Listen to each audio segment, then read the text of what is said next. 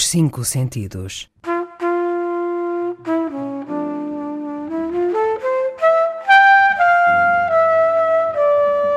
Um programa de Mário Cordeiro.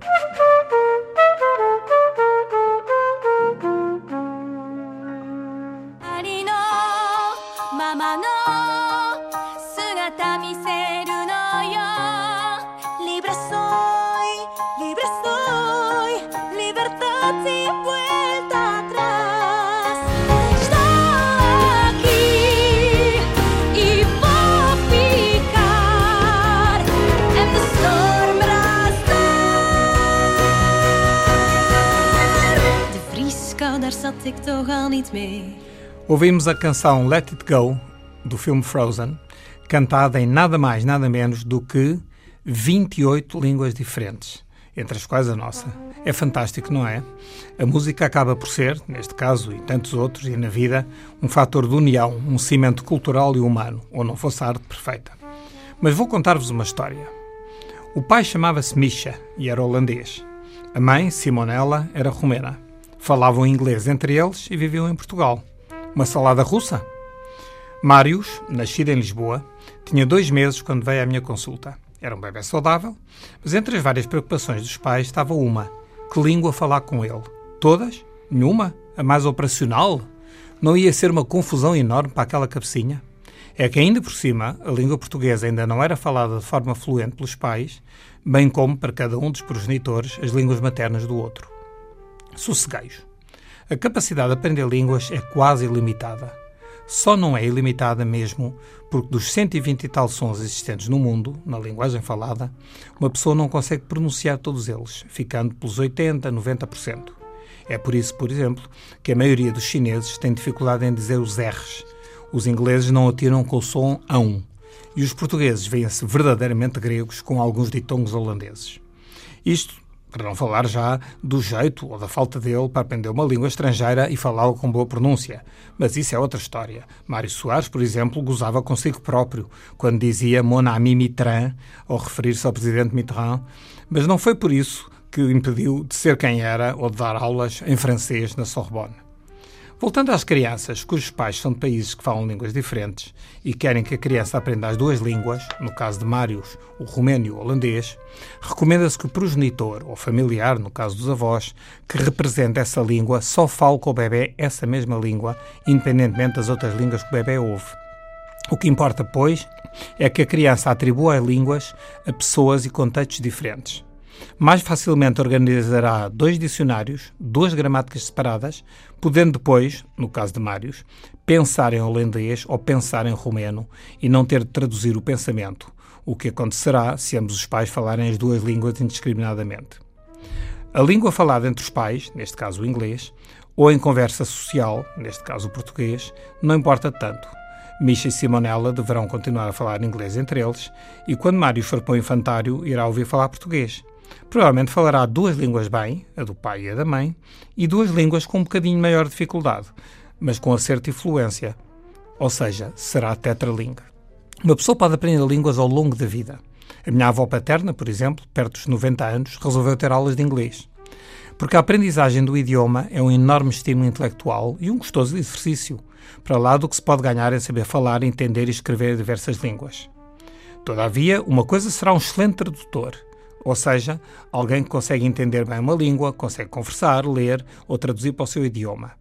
Outra é ser um intérprete, que já exige um grau maior de conhecimento da linguagem coloquial. Finalmente, outra coisa completamente diferente é ser bilingue, porque uma pessoa bilingue ou multilingue consegue entrar muito mais profundamente no idioma, o que se torna decisivo, por exemplo, na poesia, na expressão dos sentimentos, no humor, no entendimento das idiosincrasias dos povos, nas frases idiomáticas ou metáforas.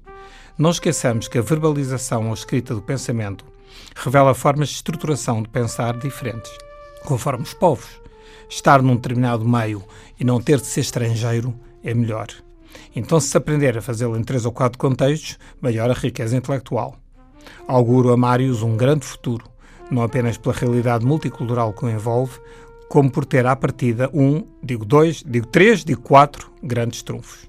E aproveitando a oportunidade, queria acrescentar que acho que há de fazer uma grande revisão na forma como se aprende línguas na escola. A introdução do inglês no primeiro ciclo foi um excelente começo. Nos outros graus de ensino, ensina-se inglês, francês, alemão, espanhol. A questão, contudo, é como é que se ensinam estas línguas, tal e qual como a própria língua portuguesa. Seria bom se esse ensino se baseasse na oralidade, na conversação, na aprendizagem de uma língua com sentido prático. A técnica, ou seja, a gramática, viria por inerência. É mau que se centrem em aspectos relativamente aos quais as crianças se sentem a milhas, como as regras gramaticais, umas e mais outras em catadupa, um vocabulário disperso, uma listagem de palavras, de móveis, de roupas, de desportos, que depois não se conectam entre si, fazendo das aulas o que os alunos dizem, uma seca. Convido, portanto, os ouvintes a pensarem no assunto e já agora a debaterem com os professores e com os responsáveis escolares. Ler e conversar deveriam ter direito a uma porcentagem maior do que a atual no ensino das línguas. Se puderem, não se poupem também esforços para que os vossos filhos aprendam línguas, quantas mais, melhor. E se algum de vós fala outra língua materna, não se coibam de ensinar aos vossos filhos. Para lá dos aspectos práticos, são as raízes, aquilo que somos, de onde provimos. E também contribui para o maior entendimento entre os povos, para lá das questões práticas e do mergulho profundo nas culturas. Para vos dar um exemplo, fica aqui uma música cantada em basco, que relata como as folhas que caem no outono ainda conservam parte da sua cor, augurando que em escassos meses a árvore produzirá mais folhas e mais vida. Não percebemos nada, eu pelo menos, do que Benito Lerchundi, nesta sua canção, intitulada O Zakan Coloretan, nos diz. Mas está lá tudo, incluindo, como disse no início, a música, que é a linguagem que nos une. Koloretan Landen lurrinak zeharkatuz ta iganauk Udazken koloretan Landen lurrinak zehar katuz Ita zoroi ta iganauk Zuaitz biluziaren Gerizpean orpondoan orbelaren hilobi. Horiz eta gorriz denan lokarturik denan lokarturik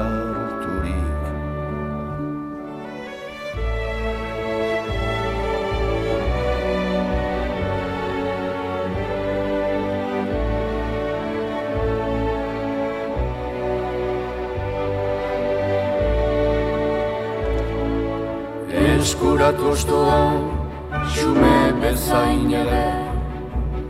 Hain sola bere bihotzean, zuaiz guztiaren bizkortasunez.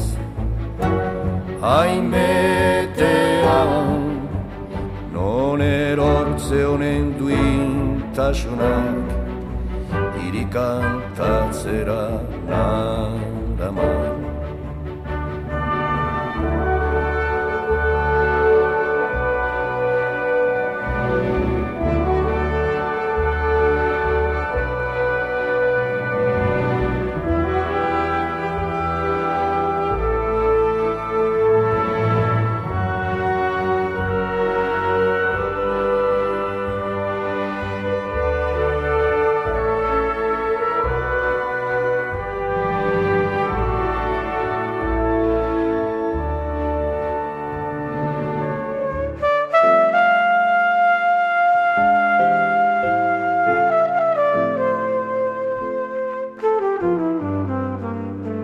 Os cinco sentidos. De Mário Cordeiro.